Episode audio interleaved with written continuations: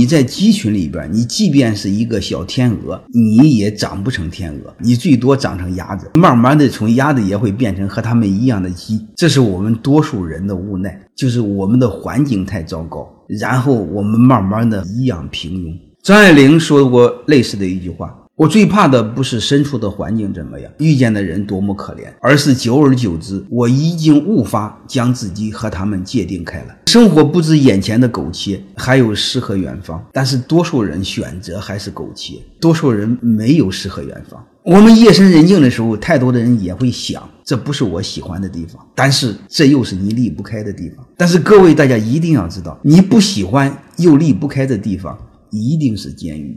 所以，我们每一个人几乎都活在自己的认知的牢笼当中，然后慢慢的，其实又活在自己给自己设限的牢笼当中。这就是我们多数人生命的悲哀。我的结论就一个是：当我们的命不好的时候啊。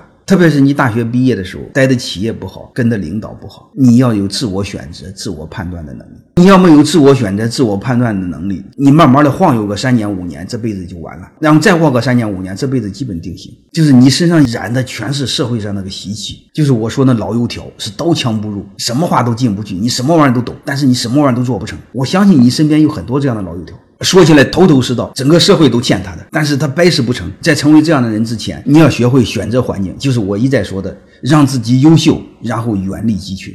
啊，你像我的这些小徒弟们，他是命好，他毕业就跟着我，因为我营造了环境，他不需要搞任何人际关系，他只需要认真做事就好了。三年他走别人十年的路，那是很正常的事。所以我一再说，人生的路走对了吧，他就快。好了，我就不聊了。这具体你们就看我的职场发展课程。你指望有一个贵人，你指望有一个健康的环境，这是小概率的事。大概率的事要靠自己一路摸索。我是这一路摸索出来的，所以我才写出职场发展课程这门课给你们，让你们少走弯路。